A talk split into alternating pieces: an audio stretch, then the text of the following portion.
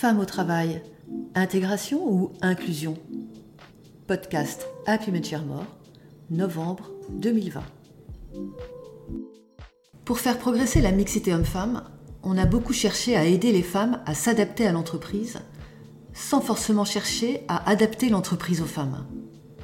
Cela pourrait bien expliquer la lenteur des progrès. En éclairant les notions de diversité et d'inclusion, Antoine de Gabrielli, fondateur du réseau Happy Men More, va nous montrer l'importance d'une approche systémique et universelle qui cherche authentiquement à faciliter l'accès à l'emploi et aux responsabilités de tous. Mais une logique d'inclusion non ajustée peut avoir des effets pervers de discrimination envers les femmes. D'où l'intérêt de maîtriser la subtilité de ces notions. Le concept de diversité est d'origine américaine et il colle bien à la réalité culturelle de ce pays qui est historiquement construit autour de communautés.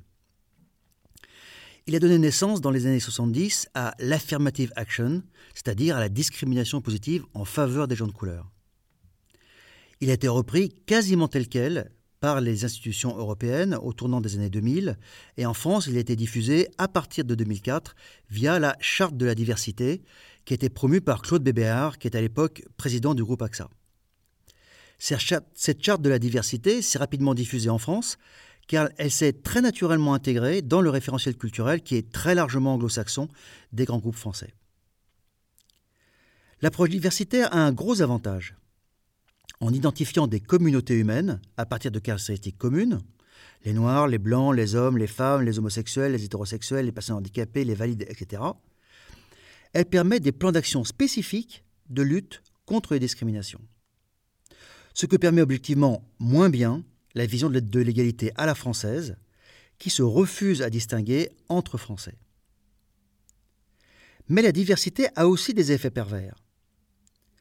En renforçant les identités collectives, elle amène chacun à se définir au travers de sa communauté, c'est-à-dire à amplifier sa différence avec ceux qui n'y appartiennent pas. Elle exacerbe les stéréotypes et donne lieu à une culture structurée autour d'un pernicieux eux et nous. Elle réduit l'identité sociale en faisant de l'appartenance à une communauté l'essentiel de chaque identité individuelle elle génère le phénomène des représentations, qui impose d'être représenté par les seuls membres de la communauté à laquelle chacun est assigné. Par là, elle s'oppose à l'émancipation des individus, ce que l'égalité française a toujours voulu promouvoir, et contribue à antagoniser les communautés, ce que l'égalité française a toujours voulu éviter. C'est cette conception française que Stanislas de Clermont-Tonnerre avait exprimée en 1789 dans son célèbre discours sur les exclusions, il faut tout refuser aux juifs comme nation et tout accorder aux juifs comme individus. Le concept d'inclusion, lui, est né à peu près au même moment que celui de la diversité. Comme lui, il concernait en priorité le monde éducatif, mais visait cette fois spécifiquement les personnes handicapées. En France, l'inclusion a été au cœur de la loi du 11 février 2005 sur l'intégration professionnelle et sociale des personnes handicapées. L'idée de l'inclusion, c'est que c'est à la société de permettre à toute personne, handicapée ou non, de participer également à la vie professionnelle et sociale. C'est donc une inversion des responsabilités.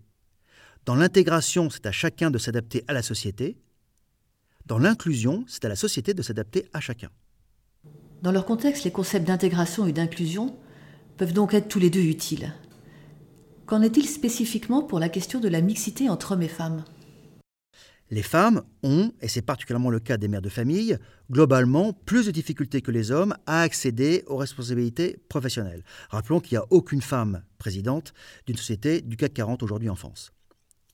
Pour corriger cette inégalité, l'approche diversitaire a ouvert la voie à des programmes spécifiquement destinés aux femmes. Coaching, mentorat, réseau féminin, dans le but de les aider à accéder aux responsabilités. De les aider comme si c'était à elles de s'intégrer à un monde qui pourtant ne les attendait pas. Comme si les femmes étaient responsables de leur discrimination professionnelle.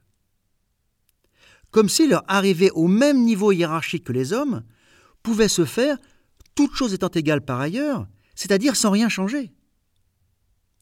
Donc face aux discriminations subies par les femmes, le concept d'inclusion est beaucoup plus pertinent que celui d'intégration. Il met notamment en lumière que le monde du travail tel qu'il est doit être changé pour faciliter l'accès des femmes aux responsabilités. Horaires de réunion trop tôt le matin ou trop tôt le soir, manque de ponctualité qui désorganise les plannings les plus serrés, qui sont en fait ceux des maires, en moyenne, refus des temps partiels pour les managers, et 80% des temps partiels sont pris par les femmes. Séminaires de plusieurs jours loin du domicile, c'est plus compliqué pour les mères en moyenne.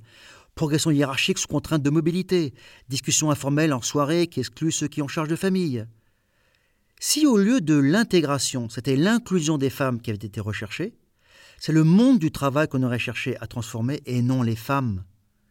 Et si on avait fait ça, les intérêts des hommes et des femmes auraient pu être réunis dans l'enjeu universel d'être engagés dans la vie professionnelle, tout en bénéficiant de la disponibilité indispensable à sa vie privée. Cela aurait évité bien des crispations et bien des incompréhensions, et des résultats, et des résultats bien meilleurs auraient été obtenus. Plus systémique, l'inclusion questionne le fonctionnement même de l'entreprise. Mais l'entreprise peut-elle, doit-elle s'adapter à tous les besoins catégoriels? La question du fait religieux en entreprise montre que l'inclusion peut avoir des effets pervers. Et que, dans ce cas, c'est l'intégration qu'il aurait fallu privilégier. L'approche diversitaire conduit typiquement à considérer les catholiques ou les musulmans ou les juifs comme des communautés.